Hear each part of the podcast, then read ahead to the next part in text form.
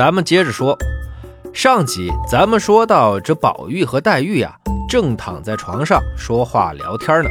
这说着说着呀，这宝玉他兽性大发呀，拉过黛玉的袖子就往下拽。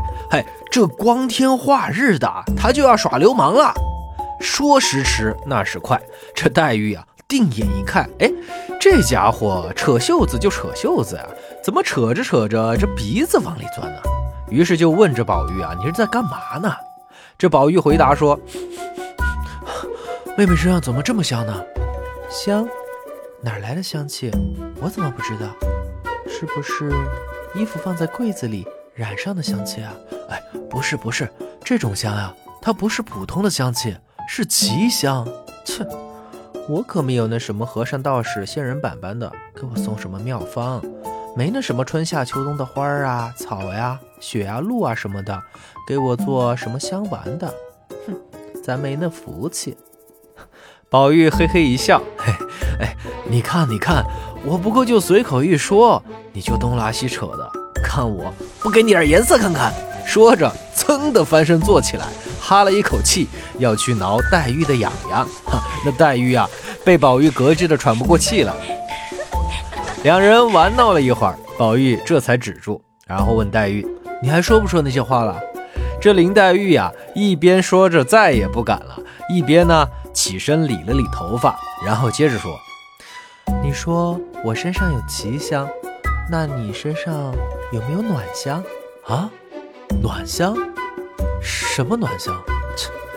你说你这个大笨蛋，你有玉啊，人家就有金来配你；人家身上有冷香，难道你身上就没有暖香去配人家吗？宝玉这才明白过来，黛玉是什么意思。说着，又要伸手去挠黛玉的痒痒。刚才还说不敢，这次啊，我绝不饶你！林黛玉连忙求饶，宝玉这才停下来。要我说，饶你也不是不行。哎，你把袖子伸过来，我再闻闻，我就饶了你。说着，就又拉过黛玉的手来闻。哈，这林黛玉呀，等贾宝玉闻了两下，就嗖的把手收了回来，然后说：“好了，你该走了。”哼，我才不走。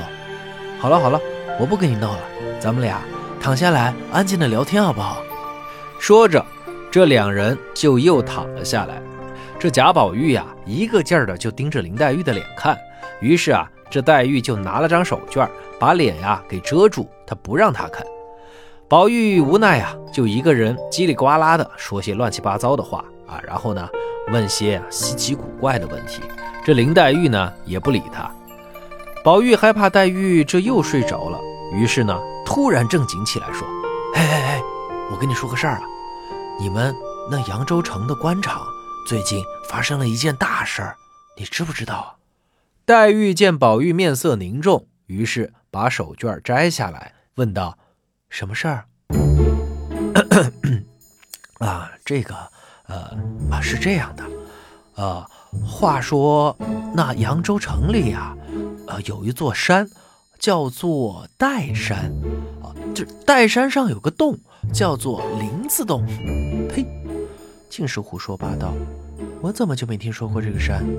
哎，你说这天下的山川河流这么多，那你不知道的那多了去了呀！哼，好吧，那你接着说。这个林子洞里面啊，有一群耗子精，说有一年腊月初七。这老耗子就召集大家开会，说：“明天就是腊八节了，咱们也得熬个腊八粥来过过节呀。但是近来洞中果品稀少，你们谁下山去打劫一些回来呀？”于是呢，就有一个能干的小耗子就下山去了。过了一阵儿。这小耗子就回来汇报：“大王，大王，我已经打探清楚了，这山下庙子里的果品最多最好。”于是啊，这老耗子就问：“哦，都有哪些果品呀？”小耗子说：“我认真数了，果品有红枣、栗子、落花生、菱角，还有香芋，一共五种。老耗子啊，高兴极了，于是就问：“你们谁去偷红枣啊？谁去偷栗子呀？谁去偷花生？谁去偷菱角？”那其他几个小耗子就分别领命下山去了。问道：“谁去偷香芋啊？”这个时候，一个又小又弱的小耗子就起来答应道：“我去。”这老耗子啊，一开始不答应，说：“你看你弱不禁风的啊，不行不行。”小耗子回答说：“大王，别看我虽然年少体弱，可是我有法力呀，而且我还有智慧。如果……”让我去偷香芋，绝对比他们几个那是要强得多呢。老耗子问：“此话怎讲呀？”小耗子回答说：“我可不会像他们一样蛮干硬偷。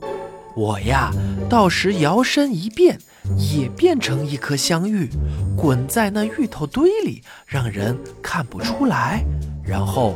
慢慢的，趁人不注意的时候，再用分身术，一会儿挪一点出来，一会儿挪一点出来，那不就把他们给搬空了？旁边的小耗子听到了，连忙起哄说：“你净瞎说！你要是真有魔法，那就现变一个给我们瞧一瞧呗。”这话音未落，只见那体弱多病的小耗子啊，嗖的一声就变成了一位最最美丽、最最超凡脱俗的小姐。其他的小耗子连忙说：“哎呦，原来你真的会变呀！但是，你变错了，你要变的是香玉，可不是什么小姐。”那小耗子回答说：“哼。”我就说你们没见过世面，只知道那香玉是果子，却不知道那巡盐御史林老爷家的小姐，那才叫做真正的香玉呢！呸呸呸呸呸！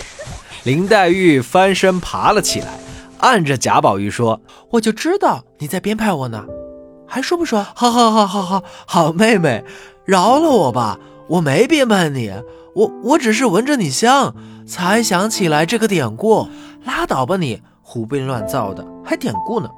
正在此时，只见薛宝钗哎从门外走了进来，一边走一边笑着问：“是谁在说典故呢？快说来，我也听听。”林黛玉连忙起身让座，笑着说：“好姐姐，你可来了，你给评评理。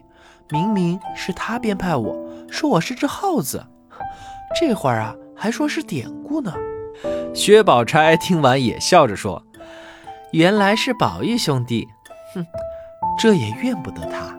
他肚子里的典故啊是多，只不过呀，这等该用典故的时候啊，他偏偏就记不起来了。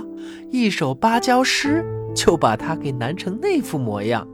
你说说他，这会儿偏偏又记得起什么典故来了？”宝玉听完不说话，只是一个劲儿呵呵呵的傻笑。那林黛玉也笑着说：“到底是我的好姐姐，我看呀，也只有你才能够降得住她了。你看到了吧？这就叫一物降一物。”这林黛玉的话音刚落，突然只听到一阵吵嚷声从贾宝玉的房里传了出来。感觉像是两个人在吵架，哎，这到底又是怎么回事呢？订阅《传书红楼》，咱们下回再说。